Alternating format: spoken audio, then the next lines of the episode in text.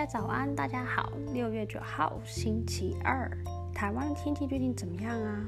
呃，洛杉矶呢，这两天其实都还蛮凉的，我觉得有点不大像平常的夏天呢。因为我们平常的夏天，大概五月的时候就会热到一个爆炸。差不多在上上个礼拜吧，真的是超热。但是呢，上一个 weekend 都凉凉阴阴的这样子，我觉得还蛮像春天的，不大像夏天。通常洛杉矶在五月的时候就真的是很热了。好，希望台湾的天气是很好的。那我们来看看今天星期二有哪一些国际财经新闻需要注意的呢？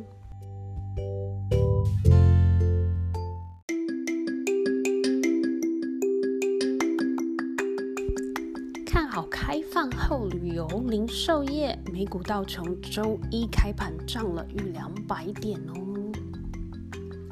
因为投资人持续对美国经济重新开放保持着乐观的态度，并看好旅游零售业相关公司，所以在今天，我们今天是礼拜一嘛，开盘呢持续继续维持涨势，道指开盘上涨超过了两百点。美股中呢，与经济重新开放相关的股票再次领涨，航空公司、零售业还有邮轮公司的涨幅是较高的。美国联合航空呢大涨了六点一 percent，那科尔百货 Coast 上涨了五点六 percent，嘉年华邮轮呢 Carnival 上涨超过十一 percent。Dawkins 家族办公室董事长兼执行长 Stanley。Druckenmiller 表示呢，很显然的，重新开放的兴奋让许多武汉肺炎疫情打击的公司呢重新复苏了，并且恢复力强劲。再搭配美国联准会 Fed 的资金呢，尤其是各家疫苗的开发进度，当前的消息可说是非常非常好。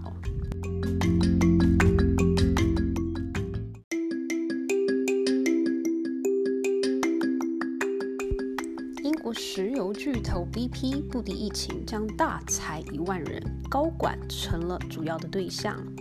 武汉变疫情重创了石油需求，加上呢，沙特阿拉伯还有俄罗斯今年初的油价战，也对油价呢造成了重大打击。英国石油巨头 BP 在今天六月八号的时候宣布，该公司将在全球范围内大裁员一万人，约整体员工的七分之一。并针对高管进行裁员。美联社报道，因为武汉肺炎疫情大流行，导致全球石油需求啊下降了。那目前全球员工数大概是七万人的英国石油公司 BP 今天宣布将削减一万个工作岗位，其中大多数是办公室人员。裁员呢也将针对高管阶层，呃，让该公司的高管数量减少约三分之一。预计大部分的裁员工作会在今年内进行。报道指出，BP 的裁员动作正值该公司的营运发生巨大变化之际，在协助对抗气候变迁、保持盈利的压力下，BP 表示，该公司希望在2050年之前呢，消除或是抵消它的营运，还有出售给客户的石油还有天然气带来的碳排放量。台湾时间晚间九点零四，纽约西德州中级原油七月交割价下跌了零点九三美元，或者是二点三五 percent，暂报每桶三十八点六二美元。布兰特原油八月交割价下跌零点六七美元，或者是一点五八 percent，暂报每桶四十一点六三美元。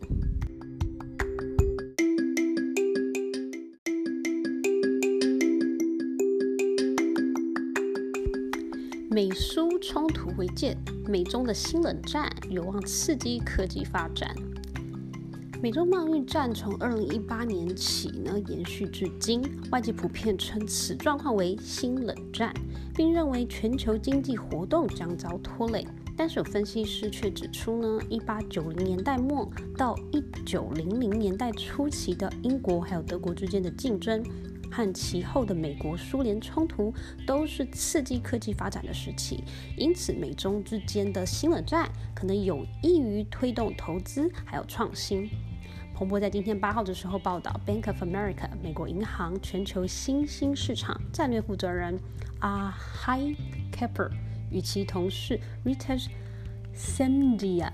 抱歉，这两个名字应该是印度的名字，所以我可能发音的没有很标准，请大家包涵。在推动投资和创新方面呢，美中间的竞争可能会带来许多好处。对成长型投资者来说，冲突下萌发的新型军民技术种子将被大国竞争所灌溉，并在未来几十年之内呢，以未知的方式开花结果。那这两位，呃，这两位战略负责人。指出呢，如一八九零年代末到一九零零年代初，英国还有德国之间的竞争，还有美国跟苏联的冲突，都是刺激技术发展的时期。那科技将会是美中冲突下最大的赢家，像是机器人技术、太空研究、网络安全，还有人工智慧，乃至半导体制造商，还有晶片设计，都是合乎逻辑的投资选项。但是亚洲的科技技术最可能将脱颖而出哦。这两位的全球新兴市场战略负责人，他们还表示说，政府债券值利率将保持比较低的水平，因此不太可能成为股票投资组合的良好避险工具。而现金呢，虽然能够当做临时的避险手段，但是黄金还有基于区块链区块链的数位货币，可能将在投资多元化上扮演更大的角色。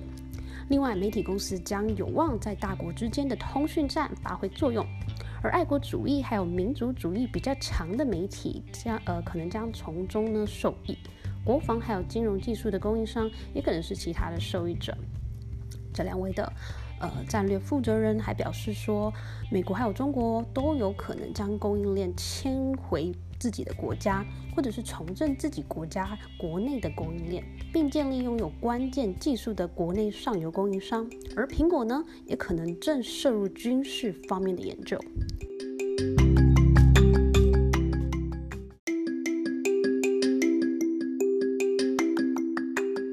史上最惨月份，德国四月的工业生产月减了十八 percent，汽车业呢月减逾七十 percent。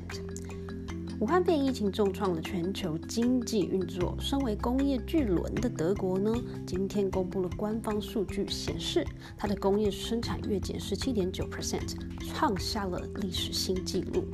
据 CNBC 报道，德国政府在今天发布新数据，显示它的工业生产在三月份下降了八点九 percent 之后呢，四月份又在创纪录，下降了十七点九 percent。德国统计局表示，与去年的同月相比呢，今年四月工业生产年减二十五点三 percent，该下降幅度是自一九九一年一月开始以来最大的降幅。报道提到了四月工业生产以汽车行业的产量下降幅度是最大的，月减七十四点六 percent。对此呢，欧元区首席经济学家 ING 全球宏观负责人布热斯基 Carson Bresky 表示，二零二零年四月将是德国经济史上最糟糕的月份。德国政府在四月二十号逐步解除了封锁措施，允许规模比较小的零售商还有汽车的经销店重新开业。汽车业呢，也在四月底的时候恢复生产了。虽然呢，这个宏观负责人布热斯基预料解除封锁措施将使经济活动强劲的反弹，但他也认为呢，德国关键的汽车行业将面临更多挑战，因为提振外部需求的问题还是需要去解决的。德国政府上周五发布的数据显示，四月份德国工业产品订单呢。月减了二十五点八 percent，也创下自一九九一年记录以来最差的数字。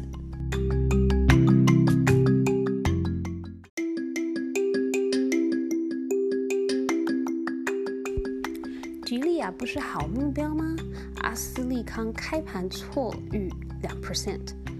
武汉肺炎的疫情肆虐呢，昨天传出英国阿斯利康 （AstraZeneca） 有意合并美国吉利亚 （Gilead） 的消息，但此消息一出之后，阿斯利康却开盘下挫逾两 percent，目前跌幅依然没有收敛。原来呢，虽然近期吉利亚因为瑞德西韦 （Remdesivir） 而声名大噪，但是吉利亚本身并不是一个很好的合并目标，所以外界都保持着很怀疑的态度。综合外媒报道，虽然阿斯利康与吉利亚如果合并的话，将成为有史以来最大的医疗业合并案，可有望在抗击武汉肺炎上疫苗药物一把抓奖的状况。但是阿斯利康作为英国最大的药厂，曾经抵抗瑞辉、呃 Pfizer 的收购，开发武汉肺炎疫苗进度位居前列，还因为癌症、心血管药物而欣欣向荣，想跟吉利亚合并的构想呢，反倒让外界感到很困惑。虽然吉利亚开发的瑞德西韦因为有望成为武汉肺炎的药物而声名大噪，股价也大涨，但是目前股价呢依然较2015年时低了三分之一以上，主要是因为 C 型肝炎的药物销售下滑。那事实上呢，虽然吉利亚过去一年来股价涨了十四 percent，但是阿斯利康涨幅高达四十一 percent，因此投行呢 Evercore ISI 分析师 Erman Raffat。就发报告质疑说，为什么一间年成长超过十趴的公司会对一间成长只有个位数的公司感兴趣？除了吉利亚本身的问题以外呢，路透报道还指出，在各国争相都想开发武汉肺炎的疫苗当下，这样的合并案在政治上也可能是属于比较敏感的。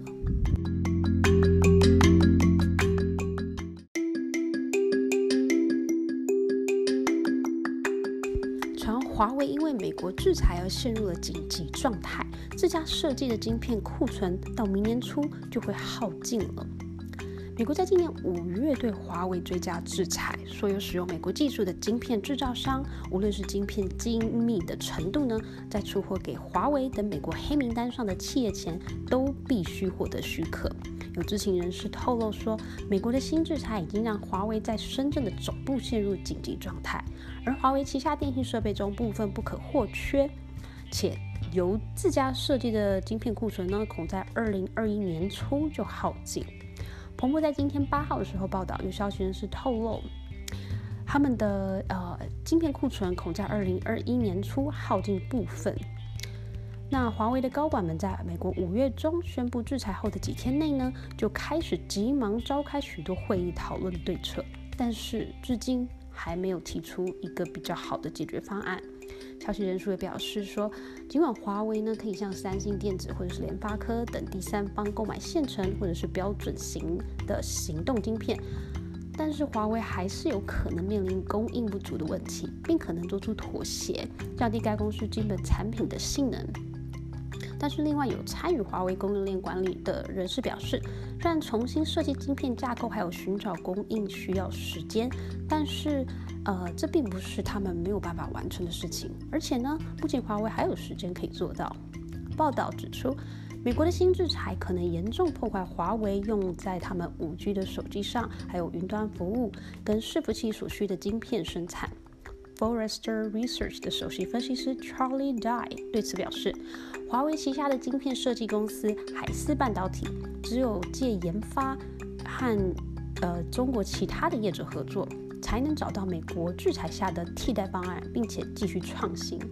尽管这需要几年的时间才能看见成果，这位分析师。还预估了华为的高阶晶片，包括用于高阶智慧型手机的基频晶片，还有 CPU 的库存，最长可能达到差不多十二到十八个月。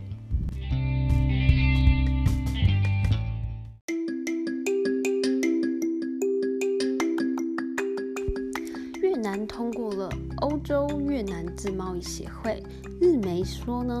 呃，会有希望吸引撤出中国厂商。在美中贸易战还有武汉肺炎的疫情呢，促使各企业开始或是考虑呢，将供应链分散出中国。越南当局在今天八号的时候批准了和欧盟之间的欧盟越南自由贸易协议 （EVFTA），在预计。预计于今年八月生效的协议之下，越南七十一 percent 对欧盟出口的商品，还有欧盟六十五 percent 对越南出口的商品都将免关税。日媒认为呢，在制造商们希望撤出中国的时期，EVFTA 有望使越南成为制造商的新投资目的地。日经新闻报道，在欧盟批准了 EF EVFTA，越南国会也在今天批准了该协议。越南国会网站上对此指出，越南国会注意到该国必须改变它的经济活动模式，并在武汉肺炎大流行之后，确保越南在欧洲市场上的客户。尽管 EVFTA 也将为越南的商业、商品还有服务带来竞争压力。一旦 EVFTA 生效，越南七十一 percent 对欧盟出口的商品，还有欧盟六十五 percent 对越南出口的商品都将免关税。剩余的商品关税中呢，有高达九十九 percent 在越南将于十年内逐步淘汰，欧盟将在七年内逐步淘汰。据报道，越南已经受益于欧盟的优惠关税计划，但是 EVFTA 将使欧盟成为越南商品更大的买家。而越南商品目前在欧盟进口产品中的占比呢，大概是十五 percent。越南计划还有投资部则预测说，与没有达成 EVFTA 的状况相比之下呢，在 EVFTA 达成之后，越南对欧盟的出口营收到二零二五年会增长四十二点七 percent，并且在二零三零年增长到四十四点三七 percent。除了和欧盟建立贸易协议，越南也是亚洲区域全面经济伙伴关系协定 （RCEP） 的成员国，并希望未来和以色列达成贸易协议。越南当地公司也正呼吁该国当局应该尽快和美国达成自由贸易协议。日经指出，在越南批准 EVFTA 之后呢，将有望争取希望撤离中国的制造商，将越南视为新的投资目的地。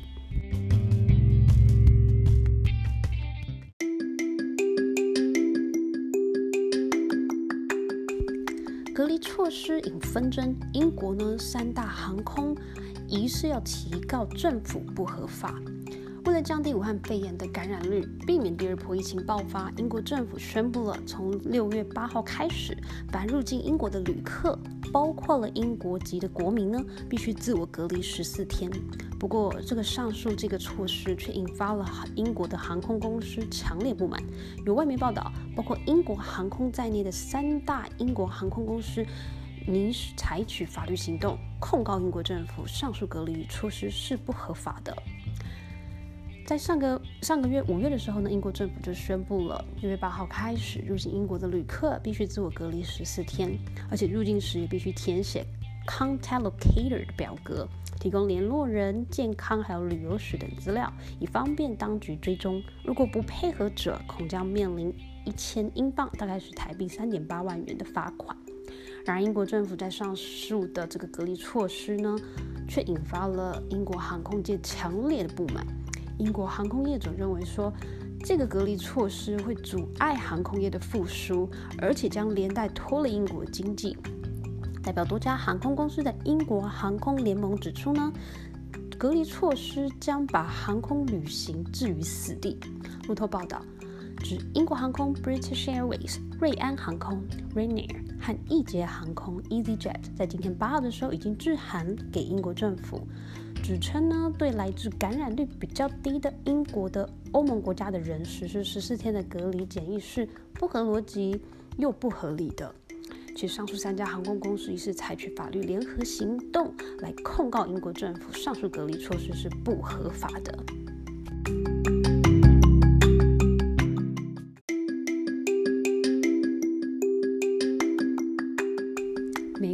中国能否达成第二阶段的贸易协议呢？德银经济学家看谁前进？德竞智银行亚太区首席经济学家斯宾塞 （Michael Spencer） 在七号的时候表示，觉得美中紧张关系近月持续恶化，预料今年将异常敏感。而他认为，美中要达成第二阶段的贸易协议的前景渺茫。即使是今年初达成的第一阶段贸易协议呢，似乎也岌岌可危。CNBC 报道提及中国经济，Spencer 表示。中国经济正在改善，预计中国经济复苏的程度将令人印象深刻。中国经济在今年首季出现萎缩之后呢，预料第二季会比第一季成长五到六 percent。Spencer 表示，中国国内其实已经恢复得很好了，汽车、房地产销售等一系列指标都恢复正常，中国出口的数据也优于预期。不过，鉴于中国主要出口市场的经济疲软，未来数个月出口数据恐大幅恶化。Spencer 认为，中国甚至全球经济面临的最大风险其实是美国，因为美国重启经济为时过早。尽管当前美国就业增长数据出乎意料的好，但是可能出现另一波疫情，还有进一步的限制措施，然后这些都会让美国的经济再次陷入困境。提及美中关系呢，Spencer 认为，今年美国总统大选之中，现任美国总统川普将要把中国作为竞选连任的主轴，宣传自己对中国的态度将比民主党挑战者拜登 Joe Biden 更强硬。美中之间的言辞已经变得非常令人担忧。我认为今年夏天只会变得更糟。美中在今年一月签署第一阶段的贸易协议，暂停了持续一年多的关税战。川普政府的目标是在十一月美国大选之前启动协议第二阶段贸易协议的谈判。不过，Spencer 认为，美中之间要完成第二阶段贸易的协议前景是很渺茫的。Spencer 指出，别说是第二阶段了，即使是第一阶段的贸易协议，似乎根本岌岌可危了。风险在于，即使是第一阶段的贸易协议，也可能在未来几周或是几个月之内就被打破，或者是被抛弃。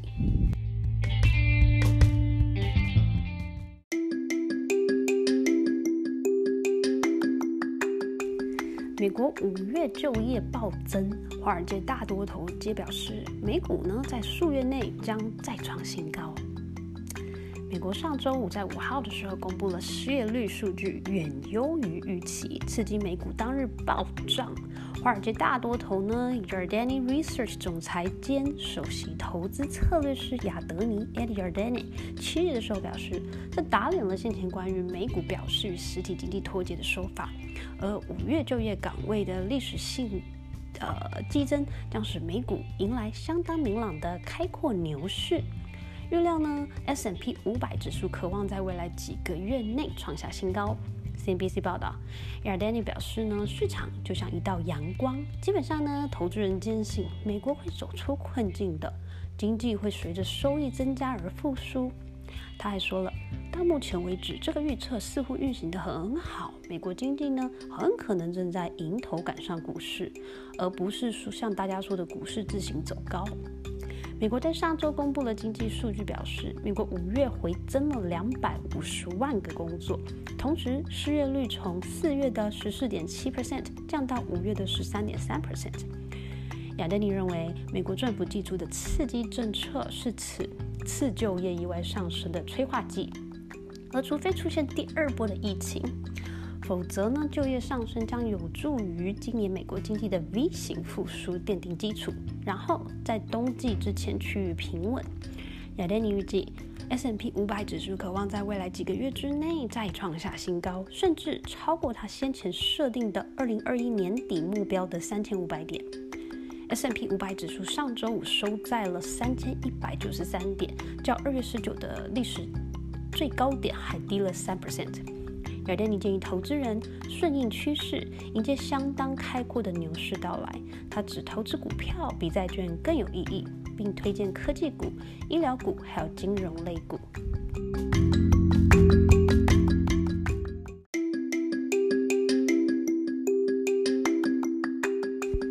民调显示，八成的美国选民认为美国已经失控了，拜登支持度领先川普七 percent。美国对非裔男子弗洛伊德之死在全美引起示威潮。华尔街日报还有 NBC 公布最新的民调，皆显示呢，有八成美国选民认为国家正在失控。另外，多数美国人对武汉肺炎的疫情仍感到担忧，对今年经济恢复到正常感到悲观。而民主党籍的总统候选人 Joe Biden 的支持度领先了美国总统川普七 percent。彭博报道。《华尔街日报》还有 NBC 在五月二八到六月二号针对一千名美国选民进行的这项民调显示呢，高达百分之八十的选民相信美国局势已经失控了，只有十五 percent 的受访者表示美国状态可控。疫情方面呢，六十三 percent 的选民表示他们非常或是很担心自己跟家人可能会感染武汉肺炎。不过，此数字与四月的七十三 percent 相比有所下降。下降的部分原因来自共和党人。而经济方面，约四十六 percent 的选民认为当前美国经济状况很糟糕，创下了二零一二年九月以来的比例。另有三十一 percent 的选民认为马马虎虎，十七 percent 的选民认为经济状况良好，五 percent 的选民认为极佳。当被问及疫情何时会在美国得到控制，以使经济恢复正常的时候呢？三十五 percent 选民表示会在明年，二十二 percent 的选民表示会在未来几个月。另外有十七 percent 的选民认为还需要一年多的时间。该民调还显示了，在全美范围内呢，民主党籍总统候选人 Biden Joe Biden 呢，他是以四十九 percent 的支持度领先川普的四十二 percent，与四月民调结果是持平的状态。